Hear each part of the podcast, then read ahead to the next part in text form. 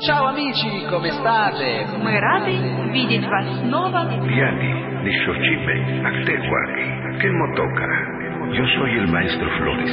¿Quién eres tú? ¿Cómo te llamas? El lenguaje es la herramienta de la que nos servimos los seres humanos para comunicarnos entre nosotros y para interpretar nuestro entorno. Es nuestra forma de pensar el mundo. De él nos servimos para expresar pensamientos. Está estructurado a partir de las ideas que nos hacemos de nuestra realidad. El lenguaje lo recibimos en la infancia, lo aprendemos escuchando a los demás y forma en la mente infantil una serie de conceptos que vienen dados por descontado. La mesa es una mesa.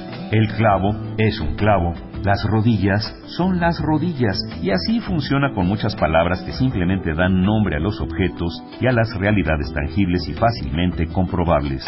Pero, ¿qué pasa cuando ese mismo lenguaje debe nombrar las sensaciones, las actitudes, los roles humanos, las emociones? ¿Qué pasa cuando ese lenguaje establece estructuras de dominio y poder con la misma naturalidad con la que nombra los objetos? Esto ocurre con el lenguaje en lo que toca a los roles establecidos por la división sexual de la sociedad, una realidad construida culturalmente desde tiempos remotos a la que se ha dado la apariencia de un hecho natural e inalterable.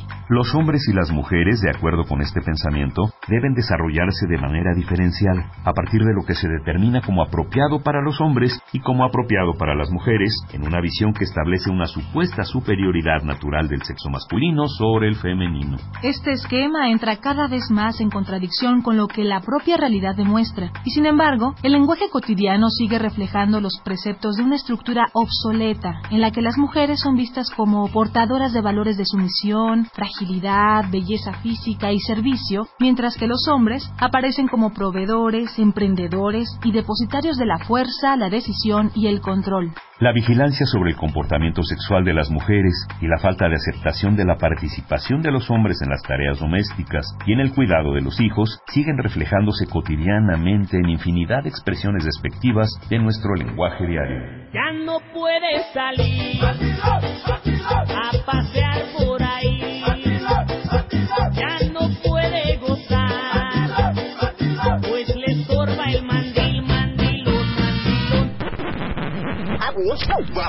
mandilón. Es el hombre que se ocupa de las tareas domésticas y el término se emplea como sinónimo de sumiso y cobarde.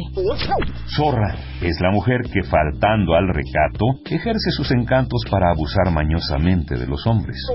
Mantenido es el hombre que no tiene capacidad para ser el proveedor exclusivo de su familia o que tiene un ingreso inferior al de su mujer.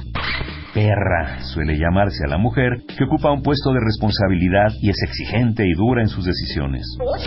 Poco hombre se emplea para designar al hombre que no reacciona con la violencia que se espera de él. Vieja argüendera es la manera despectiva de nombrar a la mujer que discute defendiendo sus propios puntos de vista. Expresiones como manejas como vieja, vieja el último y pegas como vieja se siguen usando con una tradicional carga ofensiva. Durante toda la historia de la humanidad, las mujeres han llevado a cabo funciones necesarias, activas y transformadoras de la vida en sociedad. En el mundo actual, su presencia es cada vez mayor en el mundo laboral, en las actividades creativas, en la ciencia, en la política, en la investigación, en la medicina, en la cultura y en muchos otros campos fundamentales a los que anteriormente no habían tenido acceso. Para que esta situación sea enriquecedora para las mujeres, en lugar de convertirse en una doble carga y en una experiencia injusta, es necesario modificar una serie de actitudes y valores sociales de modo que la mayor presencia femenina en el ámbito público se acompañe de una mayor participación masculina en el doméstico. Es necesario, es importante, es enriquecedor para todas y todos. Y para lograrlo hace falta desterrar los pensamientos absurdos y arraigados que estorban estos cambios. Comenzar por modificar nuestro lenguaje es un buen principio, porque el lenguaje también se transforma y nos transforma. Igualdad entre mujeres y hombres. Nuestra manera de ser Pumas. Programa Universitario de Estudios de Género, PUEG.